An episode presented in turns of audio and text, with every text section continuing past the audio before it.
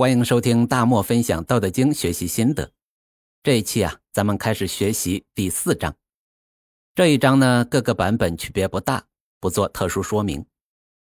这一章啊，完全就是在讲天之道，而且历代注解有点乱，以至于现在咱们学起来比较难，学到最后呢，也不知道咋回事儿。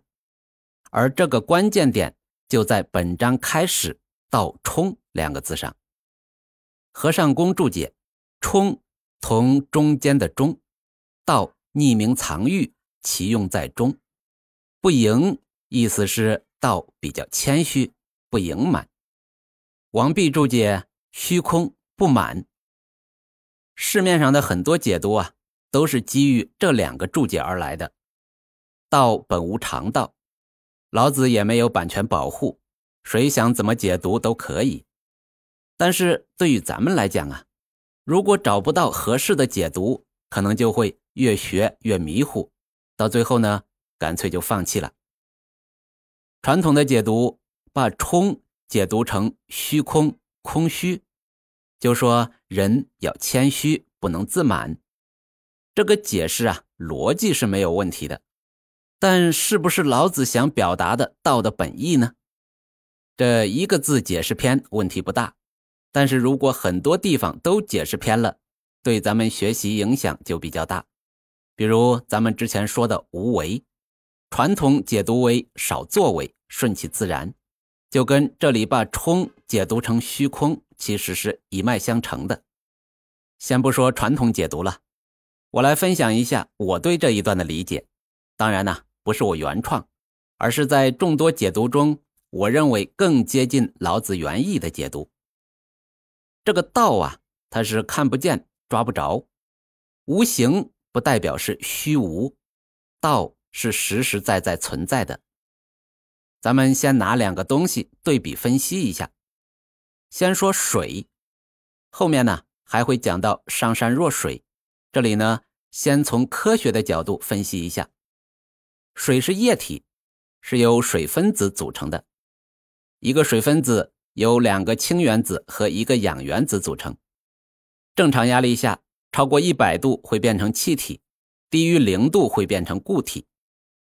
现在呢，有一个竹篓，往里面倒水是倒不满的，因为竹篓的缝隙足够大，远远大于水分子，所以水都顺着缝隙流出来了。那如果是个水杯，往里面倒水就可以倒满。这倒不是说水杯的杯壁没有一点空隙，而是空隙足够小，远远小于水分子，所以水就出不来，最终只能在杯子满了之后从杯口流出来。那我们再说空气，空气呀，用肉眼照样看不见，摸不到，当然雾霾不算哈。空气是由氧气、氮气、二氧化碳、一氧化碳。等各种气体组成的，各种气体又是由它们自己的分子组成的。咱们平时用的容器，比如锅碗瓢盆看似空的，其实都充满了空气。如果咱们用空气去充气球，就能通过气球的不断变大来感知到里面的空气越来越多。咱们把气球的口绑上，这气球的大小啊，短时间内是不变的。那是因为空气中气体的分子比组成气球的橡胶分子的空隙要大，它跑不出来。但是如果咱们把气球放足够长的时间，虽然没破，但最后呢还是瘪了。咱们说是某个地方漏气了，就是有一个位置啊，空气中的气体分子勉强挤得过去，这漏气的速度肉眼不可见而已。咱们知道。中国好的茶具都是紫砂的，那因为紫砂泥的特性，烧制好的紫砂茶壶不漏水，但是透气。在科学界，理论上，如果有一根头发丝五十分之一粗细的夸克细丝，就可以做到切割咱们的身体，而身体呢没有任何的反应，因为这么细的话，可以从原子的缝隙穿过。这水呀。是看得到、摸得着，这空气呢是摸不着，但是通过工具可以看见。那道呢？真的是看不见也摸不到，但是它是真实存在的。咱们可以这样理解：这道啊，是由一种极其微小的颗粒组成。那能有多小呢？其小无内，就是没有比它更小的了。比如咱们现在物理上能证明从大到小，分子、原子、负离子、正离子、质子、电子。理论上呢，一定还有更小的，只是当下的科学无法证明。那组成道的那种微小颗粒，就是理论上最小的那一个能量单位。就像太极里面也这样说，太极呀，就是其小无内，其大无外。这组成道的能量粒子，其小无内，那整个道呢，则是其大无外。就是咱们找不到一个东西比道还大，那道能大到什么程度呢？如果你相信宇宙是有尽头的，那么宇宙之外依然有道；如果你相信平行世界，那么在平行世界里依然是有道的。这是从大小上来说的。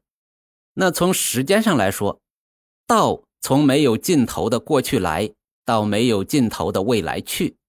没有过去，没有未来。换个说法呢，对于道来讲，将来也是过去，过去也是将来，因为道永恒不变。咱们前面讲到过，道孕育万物而不霸占万物，不指望万物回馈自己，是为无为。但是按照传统的解读，这道孕育完万物，就让万物自己发展了。道呢？不把这当成自己的功劳，同时啊也不管了，所以把无为解读为少作为，顺其自然，让他们自己玩去。那如果是这样，道啊已经完成了他的历史使命，没有太多的存在价值了，那就开始躺平了。